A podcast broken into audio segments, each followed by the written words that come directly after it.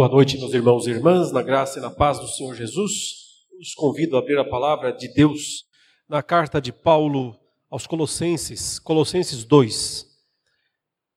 Vamos ler os versos 10 a 15, Colossenses 2. Ou melhor, vamos ler a partir do verso 9, tá? De 9 a 15.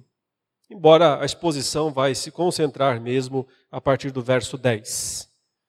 Diz assim: porque nele habita corporalmente toda a plenitude da divindade. Também nele vocês receberam a plenitude. Ele é o cabeça de todo principado e potestade. Nele também vocês foram circuncidados, não com uma circuncisão feita por mãos humanas, mas pela remoção do corpo da carne, que é a circuncisão de Cristo, tendo sido sepultados juntamente com Ele no batismo, no qual vocês também foram ressuscitados por meio da fé, no poder de Deus, que o ressuscitou dentre os mortos. E quando vocês estavam mortos nos seus pecados e na incircuncisão da carne, ele lhes deu vida juntamente com Cristo perdoando todos os nossos pecados, cancelando o escrito de dívida que era contra nós e que constava de ordenanças, o qual nos era prejudicial. Removeu-o inteiramente, cravando-o na cruz e despojando os principados e as potestades, publicamente os expôs ao desprezo triunfando sobre eles na cruz. Até aí, a leitura da palavra de Deus.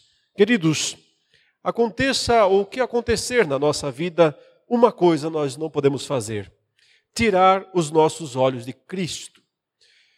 Desviar o nosso olhar, a nossa fé, a nossa esperança da pessoa de Jesus Cristo. Porque não haveria outra vitória maior para Satanás do que se ele conseguisse isso. E, portanto, esse é seu maior intento em todo o tempo. Ele vai tentar usar todas as circunstâncias que nos cercam, que nos atinjam, boas e ruins. Note, não só as ruins.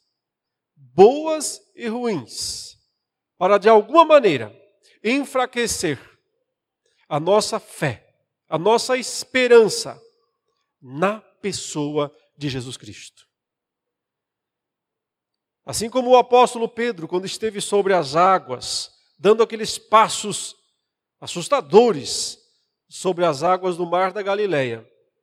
Mas quando ele desviou os seus olhos de Cristo, quando ele ficou olhando para a tempestade, olhando para os problemas que o cercavam, ele começou a afundar.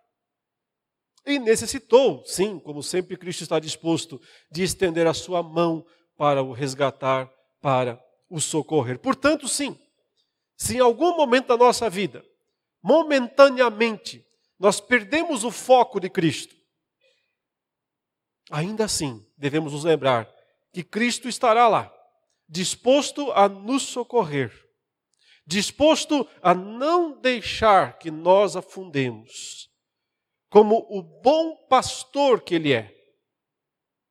Ele vai atrás daquela ovelha perdida, desgarrada, ainda que ele tenha que deixar as 99 lá no aprisco, para poder resgatar a sua ovelha perdida, para trazê-la de volta ao relacionamento com ele. Na carta que Paulo escreveu aos Colossenses, ele está o tempo todo demonstrando para os Colossenses a importância de jamais desviar os olhos de Cristo Jesus. Mas também os riscos que existem de que isso aconteça. Especialmente pelos falsos ensinos. Os falsos ensinos são as principais estratégias de Satanás para enfraquecer a fé e a confiança do povo de Deus somente em Cristo.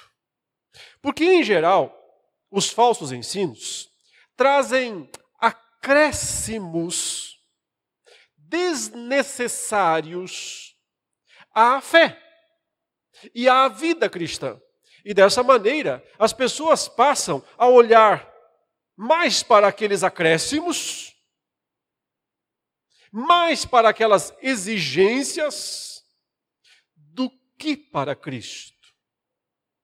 E, meus irmãos, era exatamente isso que estava acontecendo lá em Colossos. Como já vimos em várias outras exposições, aquele ensino falso, que nós chamamos hoje de heresia, aquele ensino falso, dizia aos Colossenses que a fé em Cristo, o crer em Cristo, era o primeiro passo, sim, necessário, mas apenas o primeiro. E que depois disso outras coisas tinham que ser feitas para completar, para complementar as experiências deles, de maneira que então, sim, eles alcançariam uma plenitude de vida, de conhecimento, de poder, de sinais, de experiências, e que então eles teriam sim um estado de fé mais elevado.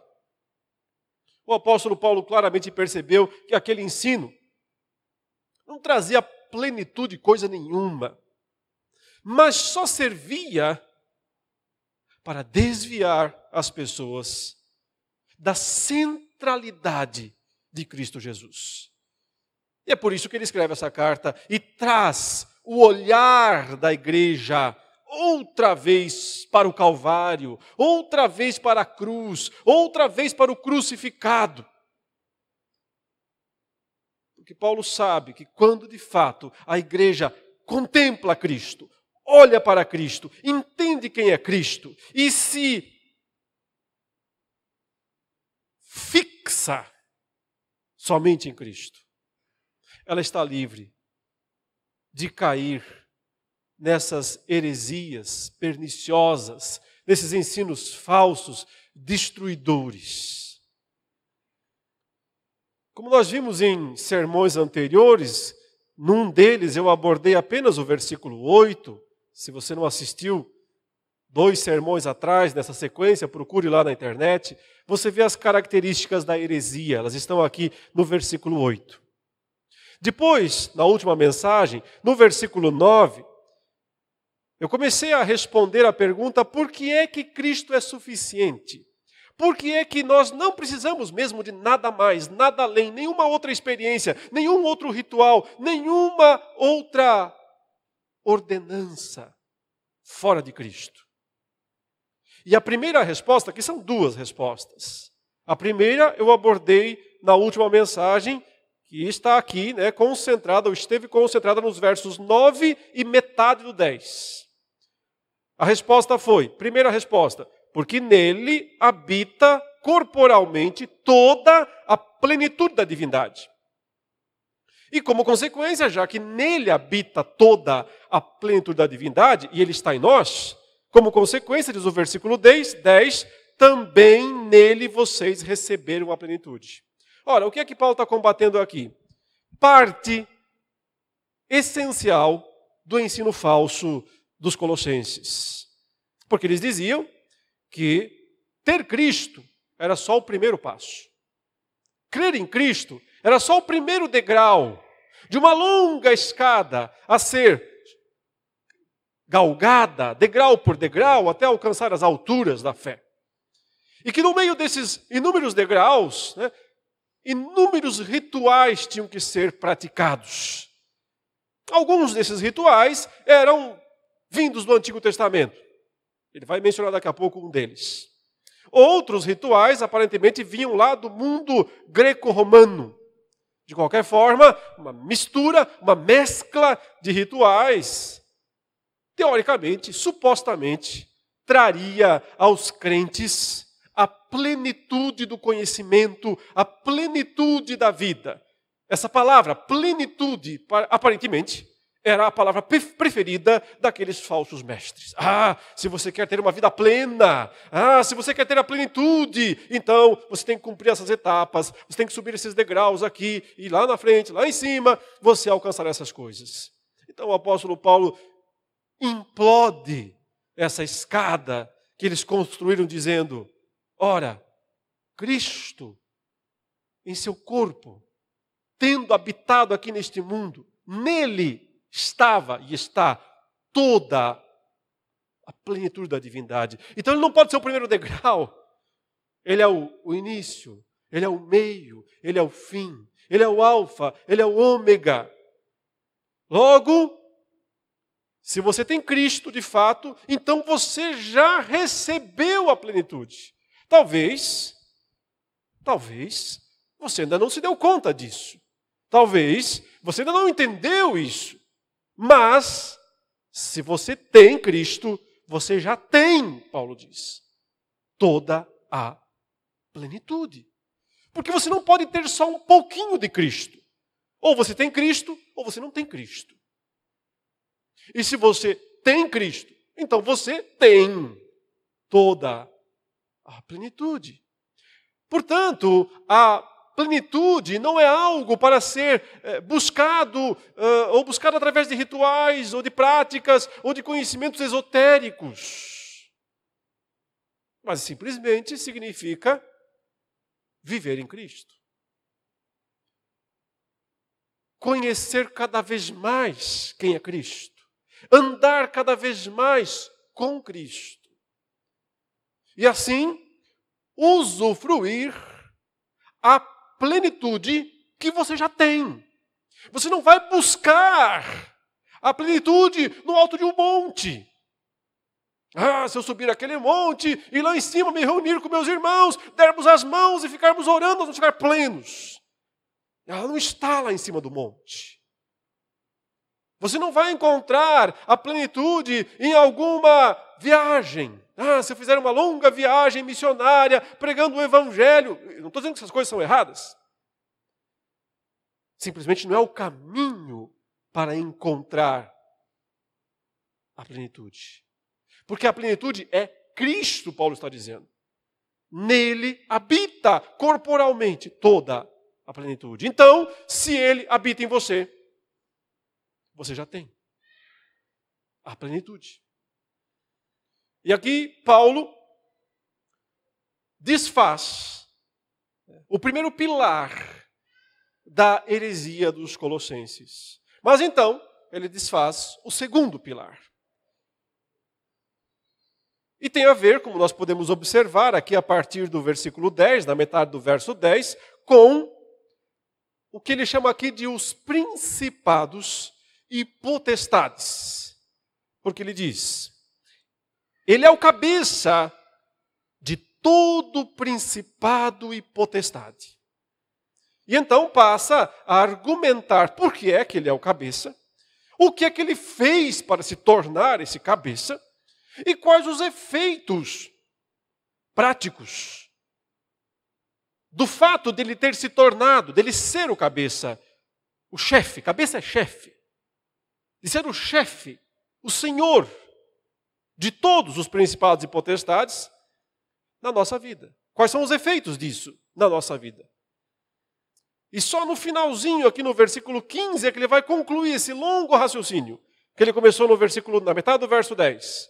Ele só conclui no verso 15, quando ele diz: E despojando os principados e as potestades, publicamente os expôs ao desprezo, triunfando sobre eles na cruz. De alguma maneira, em Colossos, havia uma crença de que os principados e potestades eram um problema, ou talvez a solução. A gente não tem muita certeza do que é que eles criam de fato lá. Qual, o que exatamente a heresia ensinava sobre os principados e potestades? Porque não está escrito em lugar nenhum, então a gente não tem isso registrado em algum outro texto, não, não sobreviveu, não restou nenhum texto dos hereges. Compreende? Então nós não temos como saber exatamente o que eles ensinavam. O apóstolo Paulo não fez questão de explicar em detalhes o que é que eles ensinavam. Ele apenas atacou o ensino deles, ensinando a verdade. Ou seja, ele não se preocupou tanto aqui em descrever a crença deles, mas se preocupou em ensinar a verdade, porque assim ela desfez ou desfaria, como desfez de fato, a crença deles. Então nós não sabemos exatamente o que é que eles criam, mas é provável que eles pensassem que os principados e potestades, parênteses, quem são eles? Anjos. Anjos. Que tipo de anjos? Bons e maus. Tanto anjos bons quanto anjos maus são chamados de principados e potestades. Esse, esse, essa terminologia descreve os dois grupos. Literalmente, né? Principado significa os príncipes. Da ideia de aqueles, no sentido de, não exatamente no sentido de, de, de, de príncipe como o filho de um rei, não é esse o ponto. Príncipe no sentido de principal, maioral, no sentido de o mais importante. Então, quando ele fala os principados, ele está dizendo respeito, está se re referindo aos seres espirituais com mais autoridade. E quando ele une com a palavra potestade, e esta palavra potestade literalmente significa autoridades autoridades. Então, nós temos aqui duas palavras que praticamente significam a mesma coisa: principados, potestades, quer dizer, os chefões, os grandões, os chefes do mundo espiritual. E cá entre nós, sabemos muito pouco sobre esse mundo. Sabemos que ele existe mas muito pouco conhecimento nós temos a respeito desses seres, dessas criaturas.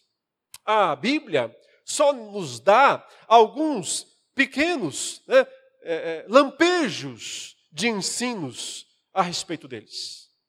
Nós não temos em lugar algum das Escrituras um texto longo nos descrevendo em detalhes como é que os anjos surgiram, quando eles foram criados, quais são suas funções, quais são as suas classes, quais são suas estirpes, o que, que eles fazem, o que, que eles comem, que hora que eles dormem. Não temos nada disso.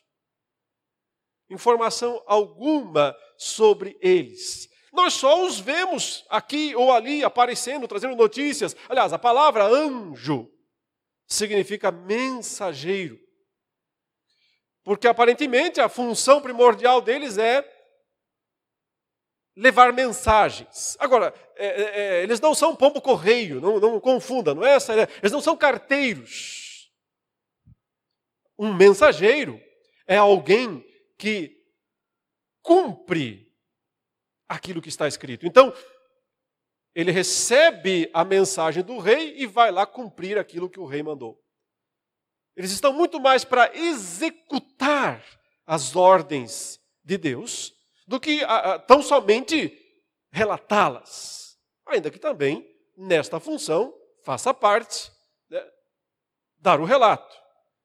O anjo Gabriel foi até Maria e disse: O Senhor está lhe avisando que você vai ter um filho. E vai acontecer assim, assim, assim, dessa maneira. Descerá sobre ti o Espírito Santo o poder do Altíssimo, e você vai dar o nome, percebe? Ele foi comunicar a ordem de Deus. E ao fazer isso, ela se cumpre. Eles são, de alguma forma, usados por Deus para realizar funções no mundo espiritual, das quais, como eu disse, exceto essas poucas, nós temos pouco ou nenhum conhecimento. Quando nós vemos um vislumbre do céu, por exemplo, em algumas das passagens é, é, é, do Antigo Testamento, diz: Viu o Senhor rodeado dos seus exércitos. Lembrem-se, aliás, o Senhor no Antigo Testamento é chamado de Senhor dos exércitos. Ele não está falando dos exércitos de Israel, não está falando dos exércitos do mundo, exércitos humanos, de homens.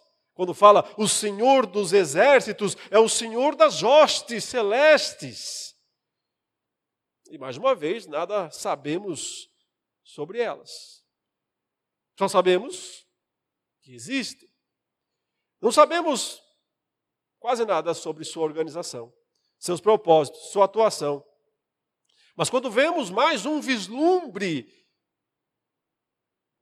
desses seres, por exemplo, no livro do Apocalipse, só nos é dito que milhões de milhões e milhares de milhares rodeiam o trono de Deus.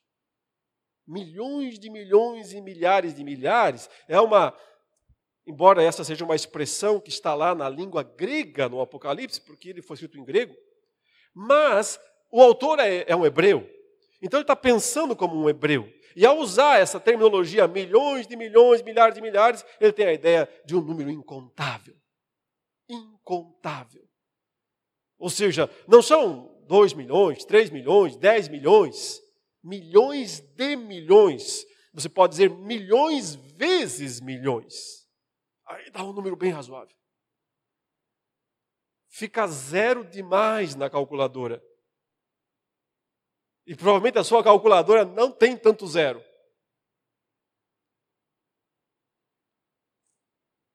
Porque são muito numerosos. Vocês se lembram quando o Senhor Jesus nasceu? e se viu nos céus, lá onde os pastores estavam uh, cuidando dos rebanhos, uma. O texto de Lucas diz: uma multidão de exércitos celestes. Exércitos. E quando ele diz uma multidão de exércitos, ele está falando que não era apenas um exército, não eram dois, não eram três, não eram cinco uma multidão de exércitos celestes. A ideia é milhares, não de soldados, de exércitos. Quantos pertencem a cada exército, ninguém sabe. Só, isso apenas para que nos lembremos que nós sabemos muito pouco a respeito deles mas eles existem. E cumprem as funções que Deus lhe deu. Mas também há entre eles muitos inimigos. Muitos inimigos. E também sabemos muito pouco sobre eles e não, é, não convém especular a respeito deles. Temos que nos contentar com o que a Escritura nos diz. Ela não nos diz muito, mas o que nos diz basta. Aparentemente, o número dos inimigos é menor do que o número dos amigos, mas ainda assim é um número grandioso. Apocalipse ilustra, exemplifica, simboliza os anjos com a figura das estrelas. Por isso que, em geral, né, quando aparece estrela em Apocalipse, se refere ao, a um anjo. As estrelas do céu. Assim são chamados os anjos. Assim como a gente não consegue contar o número de estrelas, também não conseguiríamos contar o número de anjos. Mas, proporcionalmente, foi dito que o dragão, quando foi lançado para a terra, arrastou com a sua cauda um terço das estrelas do céu. Um terço das estrelas do céu é muita coisa. É muito anjo caído nessa história também. É claro que nós nunca podemos esquecer que se um terço caiu, dois terços permanecem. Fiéis a Deus, e assim, obviamente, como sempre, também agora podemos dizer: mais numerosos são os que estão conosco do que os que estão contra nós. Os colossenses, meus irmãos, provavelmente acreditavam que eles precisavam, por um lado, reverenciar os principados e potestades bons, os anjos bons, portanto, de alguma maneira agradá-los. É, veja que um pouquinho para frente, aqui nessa mesma passagem, né, nós temos uma menção a culto dos anjos. Uma menção interessante, estranha, no versículo 23, quando eu vou abordar isso em algum momento ainda, né? Mas ele diz: de fato, essas coisas têm aparência de sabedoria ao promoverem um culto que as pessoas inventam, né? é, é, falsa humildade, tratamento austero do corpo, mas não tem valor algum contra a, a, a, as inclinações da carne. Ele menciona um culto aqui, né?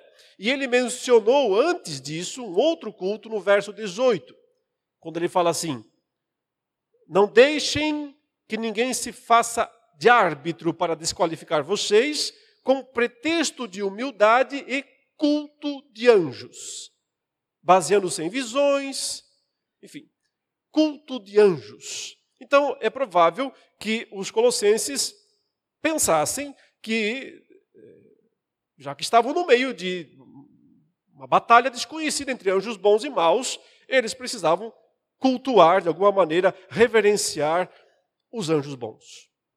E, por consequência, provavelmente, se proteger dos maus, para não serem, de alguma maneira, afetados pelo poder dos anjos maus.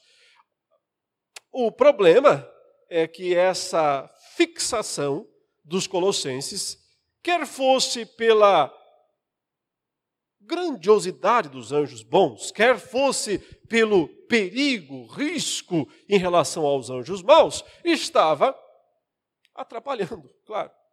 Estava criando problemas. Porque eles passavam a achar que a vida cristã dependia só disso. E que o tempo todo eles tinham que estar buscando recursos para enfrentar os espíritos e poderes hostis. Sabem, meus irmãos, até hoje, as pessoas têm essa mesma concepção. Muitas, eh, muitas pessoas dentro da igreja cristã vivem excessivamente preocupada com anjos.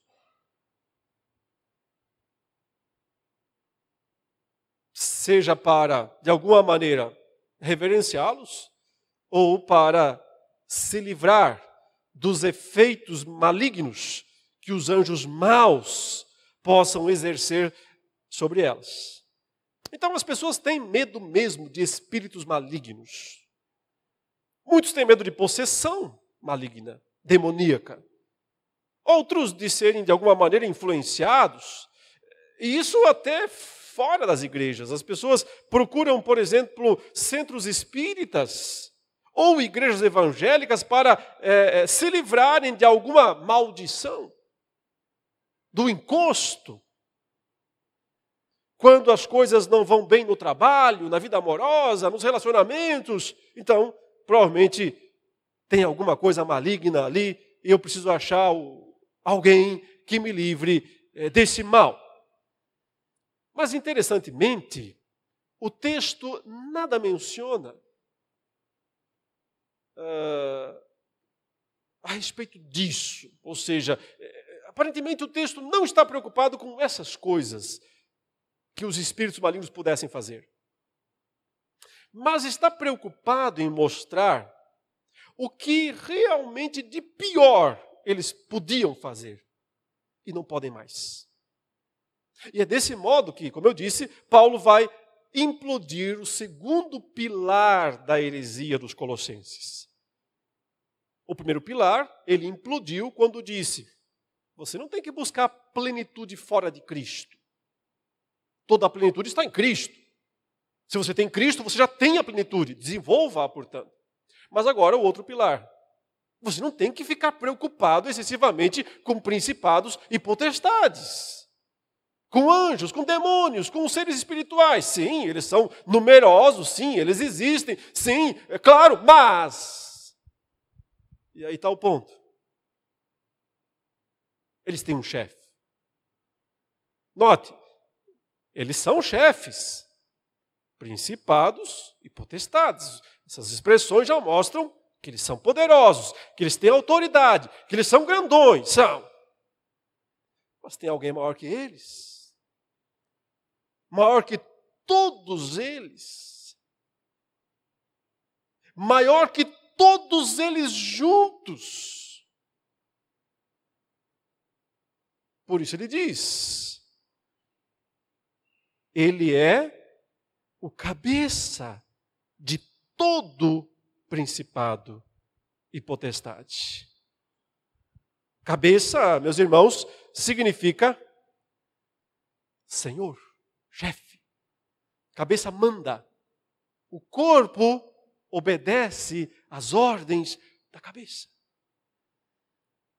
Quando Paulo diz, Cristo é o cabeça, a cabeça de todo principado e potestade, eles todos são servos dele quer sejam bons, quer sejam maus. E quer saber? Sempre foi assim. Numa das cenas mais curiosas do Antigo Testamento, o profeta disse que viu a corte celeste. E todos os espíritos que não são almas humanas, são anjos, de alguma forma, de alguma natureza, de algum tipo, diante do trono. E então o Senhor, sentado no trono, fez uma pergunta àquela assembleia de espíritos diante dele. Quem aí se dispõe a enganar um homem chamado Acabe? Quem se dispõe? Quem enganará? Quem vai até lá? Curiosamente, no meio daqueles todos ali, um dedinho subiu. E disse: Eu, eu irei, e serei língua mentirosa na boca dos profetas dele. E o que Deus disse? Então vá não nos parece que era um anjo muito gente boa. Esse aí, que disse: Irei e serei língua mentirosa. Não parece um anjo com muita ética. Não era um anjo bom, mas um espírito maligno, que, contudo, obedeceu a um mandato de Deus.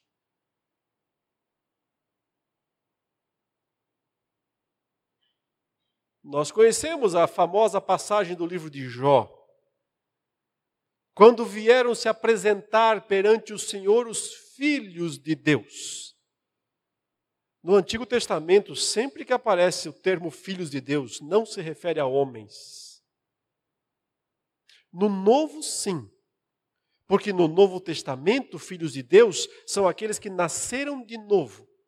Deu-lhes o poder de serem feitos. Ou seja, eles não são por natureza, mas foram feitos filhos de Deus. Eu e você somos filhos de Deus porque nós fomos adotados, não porque nós éramos filhos legítimos. Nós hoje temos, como cantamos em algum cântico aqui, né, o privilégio de sermos chamados filhos de Deus, sim. Mas isso, esse título não nos pertencia. Esse título não pertence a homem nenhum. Ainda que nós o recebamos por graça, por misericórdia, por causa de Cristo Jesus.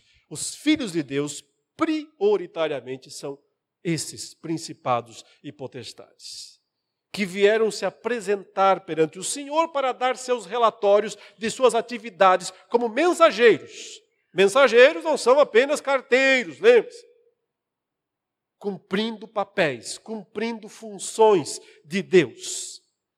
Um dos carteiros, um dos mensageiros, era Satanás. Sim, o próprio. Ele mesmo cumprindo funções, cumprindo papéis. Ainda que sendo um ser mau, perverso, para usar uma redundância, satânico.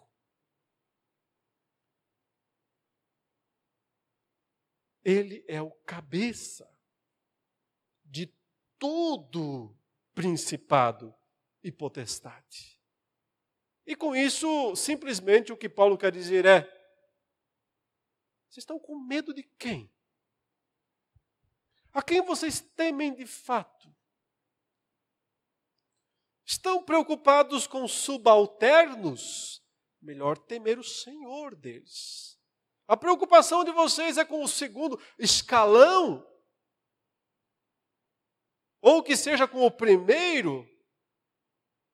Paulo diria: eu me preocuparia com quem está no trono.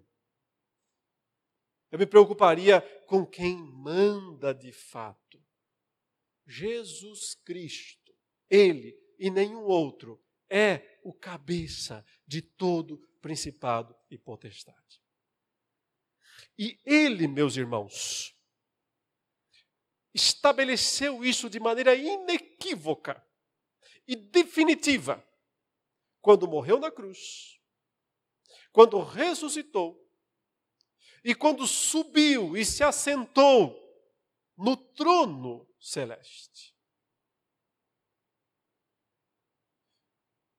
Aqueles milhões e milhões e milhares de milhares eu disse agora, agora há pouco, né? que nós vimos num vislumbre apocalíptico, nos capítulos 5, 4 e 5 de Apocalipse, estavam fazendo o quê?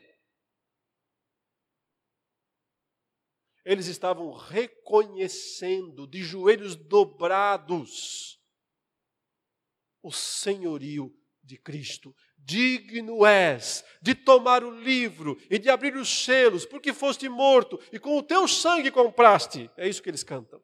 Digno é o cordeiro que foi morto de receber a honra, o poder, a riqueza, as ações de graças, a força, a glória e o louvor milhões e milhões e milhares de milhares, eles estavam lá, de joelho no chão,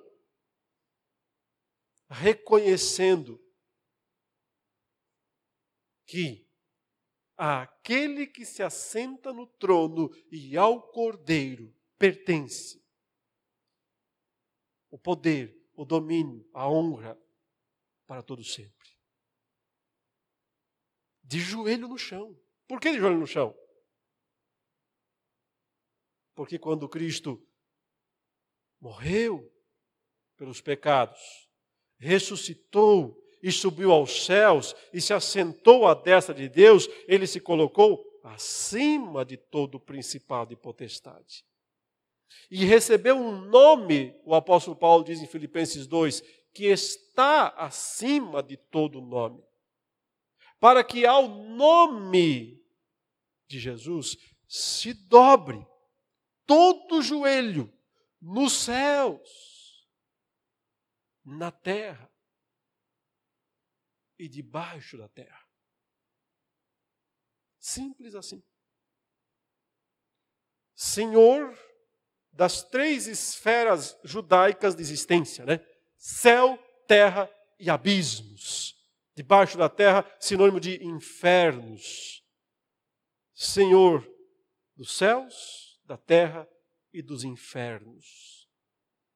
Em todas estas esferas, todo joelho vai ao chão. E precisa confessar o senhorio de Cristo. E o que Paulo está dizendo é: Entenderam? Porque estão preocupados com anjos. Porque estão morrendo de medo de demônios. Melhor temer quem manda neles, o cabeça de todo o principado e de toda a potestade. O que realmente eles podiam fazer e isso Cristo tirou deles. Era o poder de nos acusar. Ou seja, a principal função dos principados e potestades da ala maligna, da ala perversa, não era nos assombrar como nos filmes de terror. Nos filmes de terror, os demônios só servem para dar susto.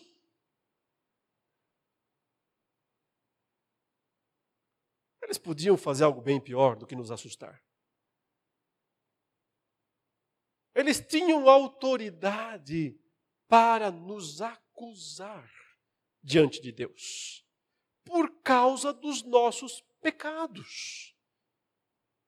Então a questão, meus irmãos, é puramente jurídica. Tem a ver com falta, culpa, acusação, condenação ou absolvição. Portanto, quando Jesus, o texto diz, despojou os principados e potestades, ele não tirou deles algum poder aí de nos assombrar, nos assustar. Não, ele tirou algo muito pior que eles podiam fazer contra nós: o poder de exigir a nossa condenação.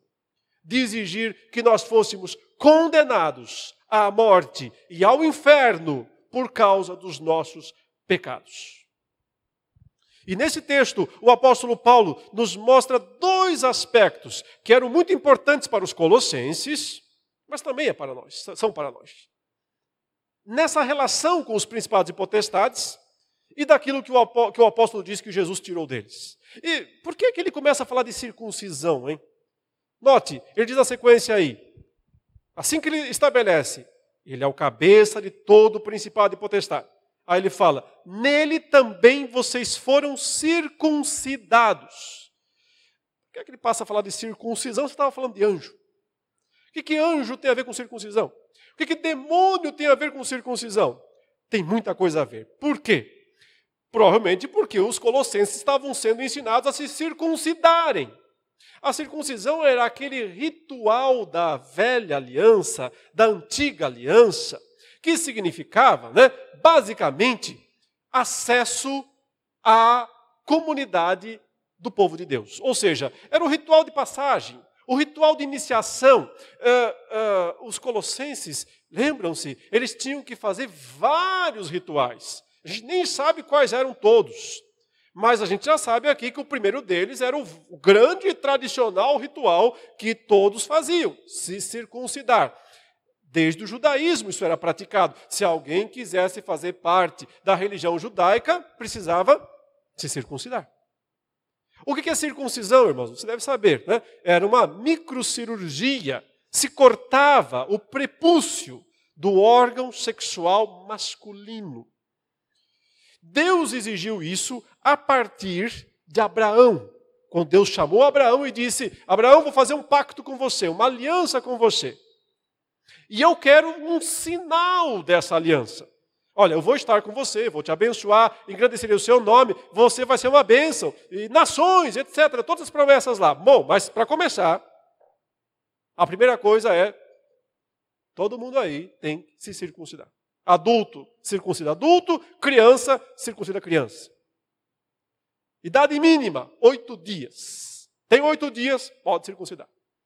Então foi uma exigência que Deus colocou sobre o seu povo do Antigo Testamento para que alguém fizesse parte do povo. Ele diz bem claramente: se não circuncidar, não faz parte do povo. É gentil. É estrangeiro. Não faz parte do povo de Deus. Ora, os colossenses estavam sendo ensinados que, portanto, esse era o primeiro degrau. A primeira coisa a ser feita é se circuncidar. E o apóstolo Paulo passou por lá e disse: Não, não, não precisa. Não, vocês estão liberados disso. Não precisam se circuncidar. Vocês são, gentios, gente, ele disse. A circuncisão era para os judeus. Então, vocês são gentios. Na nova aliança, vocês não precisam se circuncidar, estão livres disso. Aí vieram os mestres falsos dizendo: hum, hum, hum, Paulo está errado. Ainda é necessário se circuncidar, e é só o primeiro de uma escadaria aí de degrau para subir e ritual para fazer. Porque se você não se circuncidar, os principados e potestades vão ter algo para acusar vocês. Vão ter algo para dizer contra vocês diante do tribunal de Deus. Então, circuncidem-se. Resultado: a galera foi toda para faca. E começaram a se circuncidar. Isso aconteceu na Galácia, nas igrejas da Galácia. E isso estava acontecendo também em Colossos. Ora, irmãos, não é que simplesmente Paulo está dizendo que a circuncisão era importante, existiu e acabou, ponto final. Não, o ponto não é esse. O que ele está dizendo é que na nova aliança existe algo maior do que a circuncisão era na antiga aliança. Então, não é que Deus simplesmente disse, é, acabou, ponto final, daqui para frente não existe mais assim por diante. Não, tem algo melhor agora. E ele está falando do batismo. Porque o batismo cristão substitui a circuncisão da velha aliança. Mas a ênfase de Paulo não está no ritual, está no significado espiritual dele. Então vejam o que ele diz. Ele fala o seguinte: ora, nele também vocês foram circuncidados. Então, essa acusação que os mestres estão dizendo, ah, vocês não se circuncidaram, senão, então tratem de circuncidar, senão vocês vão ser acusados pelos principados e potestades. Não, vocês se circuncidaram sim. Aliás, não, vocês foram circuncidados. Mas não se trata daquela antiga e parcial circuncisão. Olha como ele a descreve. Não com uma circuncisão feita por mãos humanas. Porque a circuncisão no Antigo Testamento era feita por mãos humanas. Ou seja, um homem usava uma faca, um instrumento cirúrgico bem primitivo, cá entre nós, para fazer o corte. Mãos humanas operavam. O que, que simbolizava a circuncisão? Tinha um símbolo também lá. Ela simbolizava, irmãos, cortar fora a impureza da carne.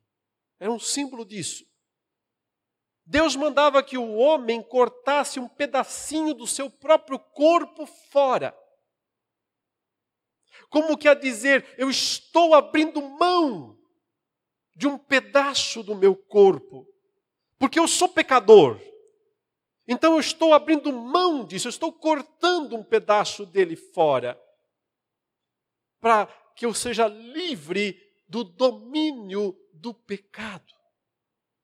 Por isso, os profetas, entendendo perfeitamente o sentido da circuncisão, não como um mero ritual de iniciação, mas como algo profundamente espiritual, diziam: circuncidem o coração de vocês e não só o prepúcio.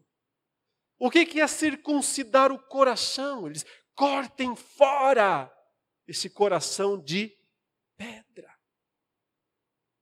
Cortem fora o coração de pedra, porque circuncidar é cortar fora, é jogar fora um pedaço os profetas diziam: não adianta cortar só o prepúcio. Corte o coração fora. Arranque o seu coração. Essa é a ideia. Claro, não é fisicamente, arrancou o coração, morreu. Mas é no sentido moral. No sentido espiritual, corte fora o seu coração. E é isso que Paulo está dizendo que nós experimentamos a verdadeira circuncisão, que não é cortar um pedaço da nossa carne fisicamente, mas é cortar o corpo inteiro fora. Olha que interessante, ele fala assim: não com uma circuncisão feita por mãos, mas pela remoção do corpo da carne. Percebe? Não só um pedacinho da sua carne foi removida ou removido, mas você inteiro. Deus não chegou com a faca e disse: Eu vou cortar um pedacinho do seu corpo para simbolizar a retirada da impureza, do pecado. Eu vou cortar você inteiro. Você foi inteiramente decepado. O seu corpo inteiro foi decepado. Naquele velho sentido de o seu coração foi decepado, cortado fora. Deus operou uma circuncisão perfeita, ele está dizendo. E essa circuncisão nada mais é do que aquilo que o batismo simboliza agora. Porque o batismo simboliza o morrer para a vida velha. Você foi decepado, você foi cortado, você morreu, portanto, para a velha natureza. Mas você foi também renascido, ressuscitado, nasceu de novo. E agora você tem um corpo de fato circuncidado. E é por isso que Paulo está dizendo que a circuncisão de Cristo é a que vale. Mas pela remoção do corpo da carne, que é a circuncisão de Cristo. E por que ele fala circuncisão de Cristo? É porque Cristo vem com a faca na mão para circuncidar. Não parece ser essa a ideia, embora sim, é Cristo quem opera essa esse corte também na nossa vida. Mas ao, ao que parece, ele está falando do que o próprio Cristo passou. Jesus foi circuncidado duas vezes, não só uma. Duas vezes. Ele foi circuncidado com oito dias de vida, como todo judeu tinha que ser. Foi. Mas sabe onde ele foi de fato circuncidado? Cortado. Sabe? Na cruz. Foi ali que ele foi de fato circuncidado. Porque ali ele foi morto, ferido, cortado por causa dos nossos pecados. Agora, essa circuncisão de Cristo passa a ser sua e minha quando nós nos batizamos. E outra vez, não cometa o mesmo erro. Qual era o erro dos judeus? Achar que o ritual da circuncisão operava por si mesmo. Era mágico. Resolvia tudo pelo simples ritual. O que Deus sempre quis é que eles entendessem que era a circuncisão do coração que contava e não a da carne. Agora, não cometa o mesmo erro. Não vá pensando que o ritual do batismo vai produzir essa circuncisão na sua vida. Porque isso é um símbolo necessário, necessário, um sacramento necessário, mas justamente porque ele representa, simboliza a verdadeira circuncisão. Que é o que Paulo descreve aqui na sequência.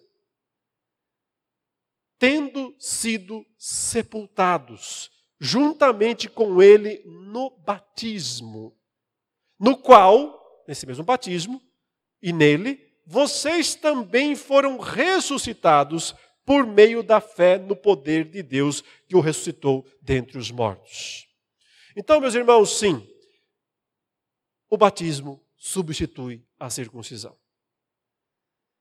Em geral, se fala muito pouco disso nas igrejas evangélicas, eu desconfio que é pelo medo que muitos têm né, de relacionar batismo com circuncisão, porque se isso é feito, então, logicamente, crianças teriam que ser batizadas. Crianças foram circuncidadas no Antigo Testamento, já que o batismo substitui a circuncisão, então, pela lógica, e essa é a lógica que nós seguimos, reformados. Mas boa parte das igrejas evangélicas não aceita isso. E é por isso que não se fala tão claramente nas igrejas o que é a nossa circuncisão. Mas essa é uma falha. A nossa circuncisão é simbolizada, sim, pelo batismo. Assim como a circuncisão do coração era simbolizada pela circuncisão do prepúcio, hoje, o ser sepultado, o morrer para o pecado, o nascer para uma nova vida, essas duas coisas são simbolizadas pelo batismo. quando a água do batismo nos lava, e a ideia é que ela lava o corpo inteiro, ela leva embora o pecado, ela remove o pecado, é o lavar regenerador, leva embora o pecado. É por isso que eu derramo bastante água quando eu batismo. É só um símbolo. Pouca água ou muita água não fará nenhuma diferença.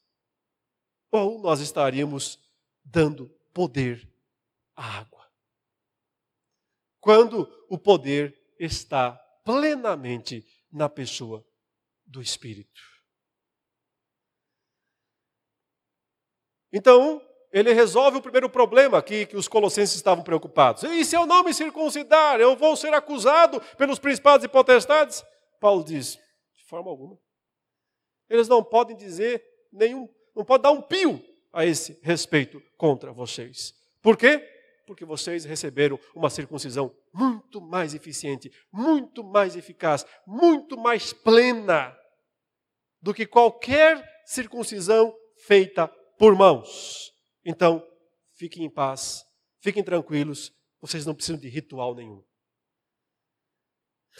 Irmãos, os homens são muito criativos em criar rituais. Mas nós cristãos temos que ser muito decididos em não aceitá-los.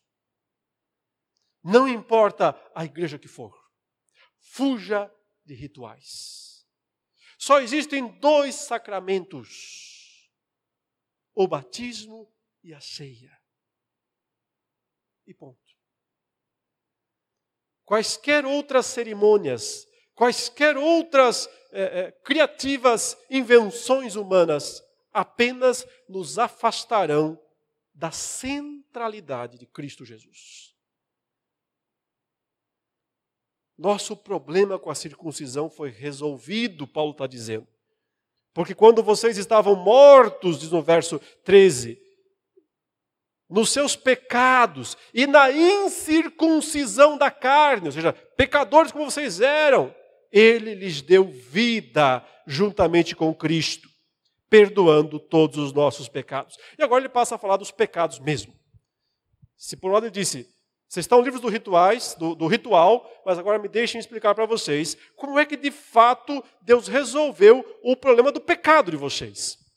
Sim, porque essa era a grande função dos principados e potestades acusar vocês diante do trono de Deus. Lembram daquela cena do capítulo 12 de Apocalipse, eh, que, que, descreve o momento que antecedeu a expulsão do dragão, de Satanás dos céus, e ele foi chamado de o grande acusador dos nossos irmãos. O grande acusador.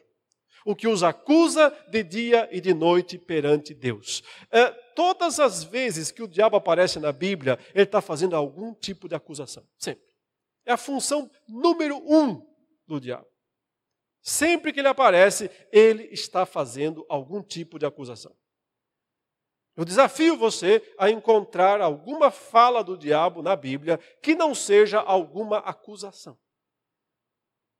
Essa acusação pode ser contra Deus, pode ser contra os homens, pode ser contra os santos, pode ser contra os ímpios, mas ele sempre está, quando ele está falando, ele está acusando. A primeira coisa que ele fez ao aparecer no Éden não foi acusar? Foi assim que Deus disse. Vocês não podem comer nada do que está aí. Em outras palavras, que Deus é esse? Que cria um jardinzão desses aí e põe restrição para vocês. Acusação. Naquela mesma cena em que ele está diante de Deus, com Jó, o que ele diz de Jó? Não, não, Jó não é nada disso que o Senhor está falando. Ele é só um crente interesseiro que, porque tem bênção de sobra, faz de conta que é fiel ao Senhor. Mas quando ele perder alguma coisa, ele deixa de ser. Isso é o quê? Acusação. E naquele momento, outra vez, ele acusou o próprio Deus também, porque disse: Ah, aí, tem mais. Esse Jó aí só é assim, é, aparentemente fiel, porque o Senhor mesmo o privilegia O Senhor deu bênçãos demais para ele. O cercou com sebe, botou cerca em volta dele. Eu não posso nem tocar nele. Ele está acusando os dois ao mesmo tempo. Ele está acusando Deus de ser parcial no seu julgamento e está acusando Jó de ser hipócrita. E é por isso que a história inteira de Jó se desenrola. Deus quer ver o fim dessa história. Para mostrar no final que o diabo é um falso acusador. Mas só é falso, meus irmãos, da parte de Deus. Da nossa, ele até que é bem certeiro. Quando ele acusa Deus de injustiça, obviamente ele está, como diz por aí, né, viajando na maionese. Mas quando ele nos acusa de pecadores, eu diria que ele está mais ou menos certo. Totalmente certo. E acontece que nós tínhamos mesmo um problema com a justiça de Deus. Por causa dos nossos pecados, sabe? Todos nós temos ficha suja. E põe suja nisso. Ficha suja diante do tribunal de Deus. Folha corrida. Se Deus mandar um secretário imprimir a sua folha corrida lá no céu, a coisa vai ser grande. Vai faltar folha de papel para relatar todos os nossos pecados. Então, por um lado, a função do diabo como grande acusador dos nossos irmãos, né? a função desses principados e potestades como acusadores era mamão com açúcar. Uma, uma função muito fácil. Igual um, uh, uh, um promotor que vai perante um tribunal e tem todas as provas: tem vídeo, tem áudio, tem foto e até confissão do criminoso. Tem alguma chance dele perder a causa? Não tem. Coitado do advogado. O que, que o homem diz diante disso? Quando o promotor traz os fatos, as provas, testemunhas, vídeo, áudio, prova, confissão assinada, tudo lá.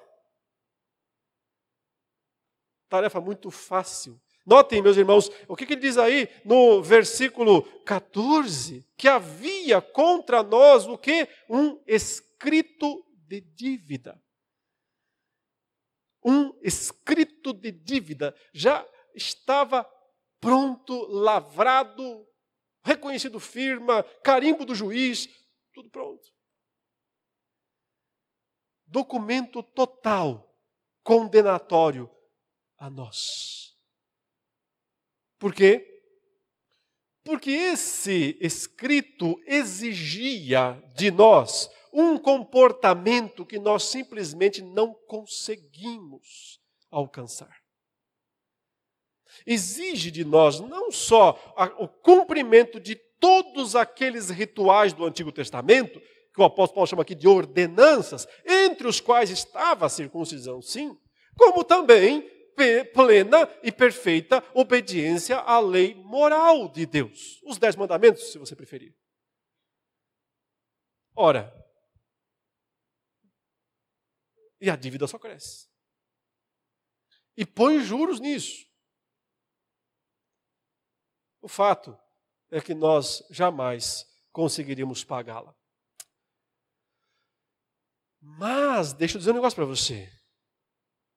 O fato de que ela não pode ser paga não significa que não vai ser cobrada. E deixa eu dizer uma coisa mais ainda uma boa parte da humanidade passará a eternidade tentando pagar. Porque a condenação do inferno, ou do lago de fogo, como diz o Apocalipse, nada mais é do que pagamento. As pessoas, e não poucas, não poucas, passarão toda a eternidade tentando pagar esse escrito de dívida. Nunca pagarão, mas ficarão a eternidade.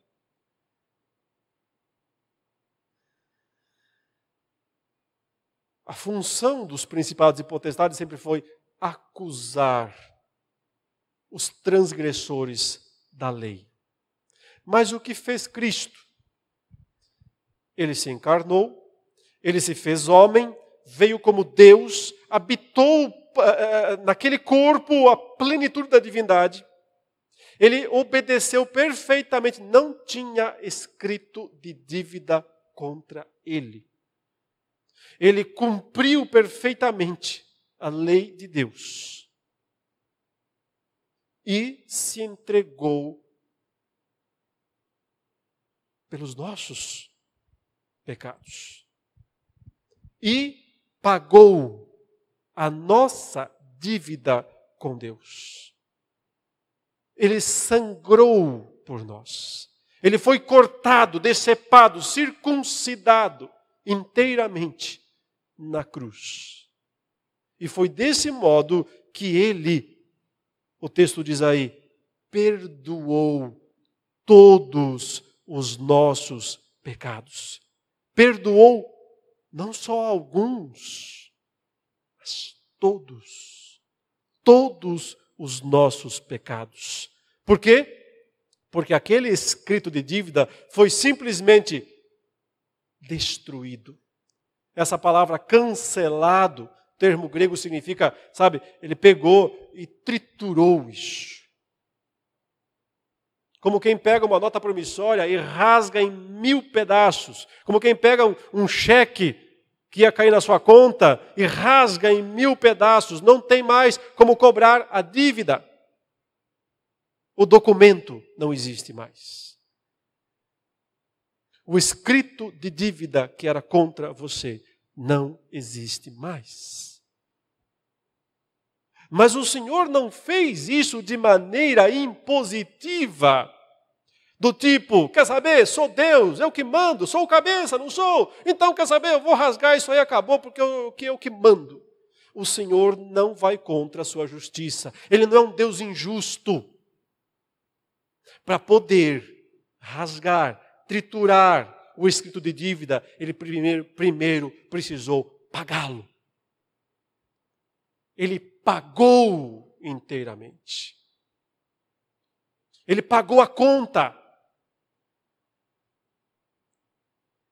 E é isso que é mais assombroso, espantoso e sobremodo maravilhoso no Evangelho. para nos perdoar, o Senhor Jesus não se perdoou, não se poupou, mas sim morreu e pagou a nossa dívida. Desse modo, esse escrito de dívida que era contra nós foi, primeiramente, o texto diz aí, cancelado. Cancelou o escrito de dívida que era contra nós, que constava de ordenanças, que nos era prejudicial. A, palavra grega quer dizer, nos era hostil, extremamente hostil, era contra nós em todos os sentidos. Não tinha nada de positivo lá a nosso, a nosso favor, só tinha dívida, não tinha crédito. Em segundo lugar, o que ele fez? Removeu-o inteiramente. Essa ideia, a ideia de remover quer dizer, ele estava no meio, ele era uma barreira entre nós e Deus. Mas quando o Senhor chegou ali e triturou aquilo, não ficou mais nada na nossa frente. Ele abriu o caminho, livre acesso até a presença de Deus. Não tem mais nada no meio, não tem mais barreira, não tem mais nada impedindo que os crentes se aproximem do justo juiz. Removeu inteiramente, cravando-o na cruz. Aqui ele explica como aquele escrito foi perfurado, a ideia é, com várias perfurações, lá na cruz. É claro, não tinha nenhum papel na cruz, que eu me lembre. Tinha um corpo. Um corpo foi cravado, recebeu pregos, foi perfurado com lança. O próprio corpo de Cristo. Mas agora você tem que pensar que aquilo era também o cravar, o perfurar um escrito de dívida contra nós. E ao fazer isso, o texto diz: Ele despojou os principados e as potestades. Despojar significa tirar as armas. Quando um exército vence outro exército, o que, que ele faz? Naqueles tempos, o vencedor tirava tudo que o derrotado tinha. Tirava o escudo, tirava a espada, tirava o dinheiro e até as roupas. Despojar, aliás, significa despir. O vencedor tem direito de fazer isso. O texto diz aqui que na cruz, Jesus despiu os principados e potestades. Mas note, porque primeiro ele próprio foi despojado. Tiraram suas roupas, sortearam suas vestes, tiraram sua dignidade, cuspiram nele, o uh, envergonharam, cravaram ele com pregos. Ele foi despojado em primeiro lugar. Ele foi circuncidado. E graças a isso, nós espiritualmente também fomos. E portanto não precisamos passar por isso fisicamente. Só que então aconteceu o reverso. Só que então isso passou para os inimigos. E então os inimigos, os acusadores, também foram despojados, expostos ao desprezo, publicamente humilhados. Isso aqui aconteceu com Cristo primeiro, lembre? Primeiro Cristo foi despojado, exposto ao desprezo, ridicularizado publicamente. Ele passou isso primeiro. Se submeteu voluntariamente por causa dos nossos pecados. Mas então, ele fez isso também com os seus inimigos. Sabe, a, a, língua grega ela tem umas peculiaridades muito interessantes, difíceis para nós é, é, é, da língua portuguesa entender. Existe um, uma, uma forma né, no, no, no, na, no verbo grego que é chamado de voz, a voz média. Quando você usa um verbo na voz média na língua grega, a ideia é que uh, o efeito do verbo é tanto para quem está falando quanto para quem está ouvindo. Então, é uma ideia de reflexo. Né? A gente tem essa ideia de reflexivo no português também. Mas não é igual a ideia da voz média na língua grega. É, é interessante porque essa palavra aqui que diz despojando os principados e potestades está nessa voz na língua grega, na voz média. E é o que reforça o que eu estou dizendo. Antes de tudo, quem foi despojado foi o próprio Cristo. Quando fala e despojando, a gente poderia traduzir também e despojando-se. Porque ele se despiu, sim, da sua glória. Ele, sim, foi despojado da sua dignidade. E foi a cruz do Calvário como ápice desse despojamento. Mas então o jogo virou. A mesa virou. E foram os inimigos nossos e dele quem de fato acabaram despojados, expostos e humilhados lá na cruz do Calvário. E todo esse linguajar aqui que o apóstolo Paulo usa, meus irmãos, é só para que a gente tenha certeza absoluta disso. Certeza absoluta de que ninguém pode nos acusar diante de Deus. Por isso, em Romanos 8, o apóstolo Paulo pergunta retoricamente exatamente isso: Quem poderá nos acusar diante de Deus? A resposta é: ninguém. Por quê? Porque Cristo Jesus morreu, ou antes ressuscitou, o qual está à destra de Deus e intercede por nós. Por isso não tem mais acusador. Quem nos separará do amor de Cristo? A morte, a vida, principados, potestades? Não. Eles têm um chefe. Eles têm um cabeça. Eles têm alguém acima deles tanto os bons quanto os maus. Os bons voluntariamente se prostram e cantam aos milhões de milhões e milhares de milhares, dizendo: Digno é o cordeiro. Os maus, rangendo os dentes, espumando, se afastam, prostrados, reconhecendo que Ele é o Rei dos Reis e o Senhor dos Senhores. E desse modo, o apóstolo Paulo destruiu a heresia dos colossenses, que dizia basicamente que eles precisavam buscar algum tipo de plenitude fora de Cristo. Paulo disse: não existe. Toda plenitude está em Cristo. Se você tem Cristo, você a tem. Que dizia que eles tinham que prestar atenção especial e fazer coisas específicas em relação aos principados e às potestades. E Paulo diz: não, são todos servos, dominados pelo verdadeiro Senhor. E esses maus aí já foram despojados, humilhados, pisoteados por ele na cruz do Calvário. Resta, portanto, apenas que o povo de Deus confie totalmente e tão somente em Cristo Jesus. E é por isso que Cristo é suficiente. E nada mais, nada além de Cristo é necessário.